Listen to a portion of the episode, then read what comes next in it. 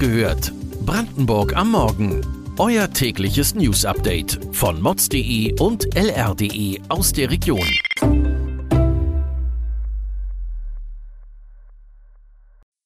Guten Morgen an diesem 8. November. Lebensmittel in Brandenburg sind teurer als in Berlin. Neue medizinische Universität in Cottbus steht unter Zeitdruck. In Erkner soll mehr Trinkwasser gefördert werden. Das und mehr erfahrt ihr heute bei Wach gehört, Brandenburgs Morgen-Podcast von mods.de und lr.de. Halloween ist zwar schon vorbei, aber der Schrecken im Alltag hört nicht auf. Besonders gruselig sind derzeit die Preise an der Kasse im Supermarkt. Im September und Oktober erhöhten sich die Verbraucherpreise in Brandenburg sogar mehr als in Berlin. Denn dort stiegen die Nahrungsmittelpreise im Vergleich zum Vormonat um 20,8 Prozent. In Brandenburg erhöhte sich die Zahl um 21,5 Prozent. Das sind die höchsten Preissteigerungen seit 1991.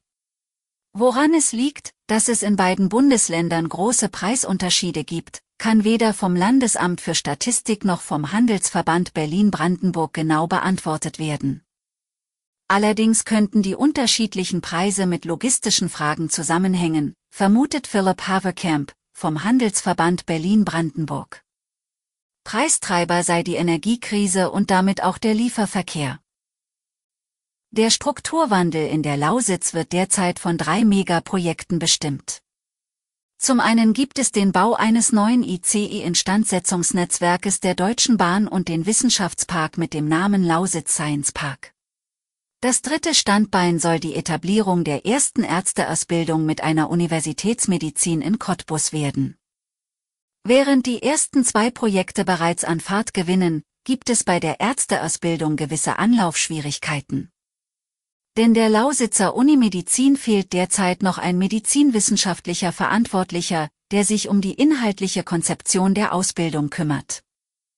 Auch die besondere Art der Finanzierung des Projektes könnte zu einem Problem werden. Für die geplante Bund-Länder-Gemeinschaftsaufgabe müssen alle Bundesländer im Rahmen der Konferenz der Wissenschaftsminister zustimmen. Neben den Kosten, die der Bund jährlich übernehmen soll, werden auch für Brandenburg im Jahr etwa 150 Millionen Euro anfallen. Trotz der klaren Hürden zeigen sich die Treiber des Vorhabens noch optimistisch. In Cottbus sollen bald junge Ärzte gefördert werden, in Erknerwasser. Dafür gibt es aktuell vorbereitende Arbeiten für neue Trinkwasserbrunnen im Wald bei Karotshöhe. Der Wasserverband Strausberg-Erkner will erkunden, wo Grundwasserleiter liegen und wo zukünftig neue Brunnen angelegt werden können. Um eine an Einwohnern wachsende Region zu versorgen und gleichzeitig die wasserintensive Industrie wie die Autoproduktion von Tesla in Grünheide abzusichern, sucht der Verband händeringend nach Möglichkeiten. Das Gebiet Erkner Hohenbinde soll zukünftig über zwei Millionen Kubikmeter Wasser mehr im Jahr liefern. Es gibt Kritik von Naturschutzverbänden und aus der Bevölkerung, die unter anderem eine mögliche Verschmutzung des Grundwassers befürchten. Das Landesamt für Umwelt weist diese Vorwürfe allerdings zurück. Zurückgewiesen wurde auch der Plan, das Ludwig-Leichhardt-Gymnasium in eine Gesamtschule umzuwandeln. Diese Option ist nun offiziell vom Tisch. Dabei braucht Cottbus eine neue Gesamtschule, so sagt es Bernd Weise. Er ist der ehemalige Sozialdezernent und aktueller Berater der Stadt. Obwohl gerade erst die Gesamtschule Kolkwitz ihre Tore auch für Cottbusser Schüler geöffnet hat, kann der Bedarf nicht gedeckt werden.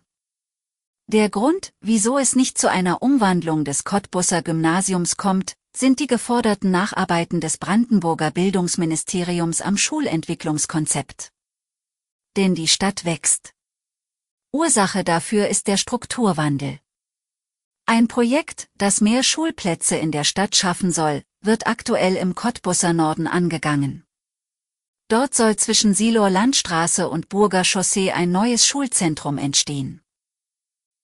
Dass Zeckenbisse für Menschen gefährlich werden können, ist nichts Neues. Aber die kleinen Parasiten können auch für unsere haarigen Vierbeiner zu schweren Krankheiten führen.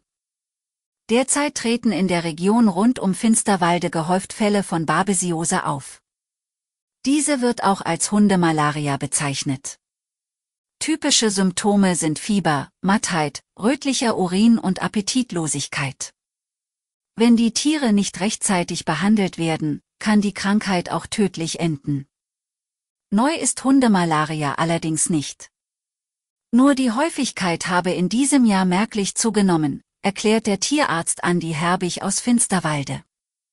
Während es in den vergangenen Jahren etwa zwei Fälle pro Jahr gab, hatte der Tierarzt allein in einer Woche vier Fälle verzeichnet. Auch andere Tierärzte berichten über diese Tendenz. Um eure Hunde bestmöglich zu schützen, ist das regelmäßige Absuchen nach Zecken ein Muss. Für die weitere Prophylaxe gebe es hilfreiche Präparate zu kaufen, so Andi Herbig. Weitere Details und Hintergründe zu den heutigen Nachrichten lest ihr auf mods.de und lr.de. Wir versorgen euch jeden Tag mit frischen Informationen aus der Region.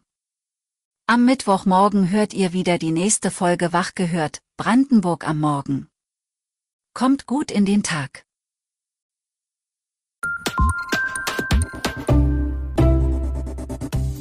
Wach gehört. Brandenburg am Morgen ist eine Produktion von mods.de und lr.de. Wir freuen uns auf euer Feedback per Mail an wachgehört.mods.de. Ihr findet uns auf allen bekannten Podcast-Plattformen. Abonniert uns für euer tägliches News-Update.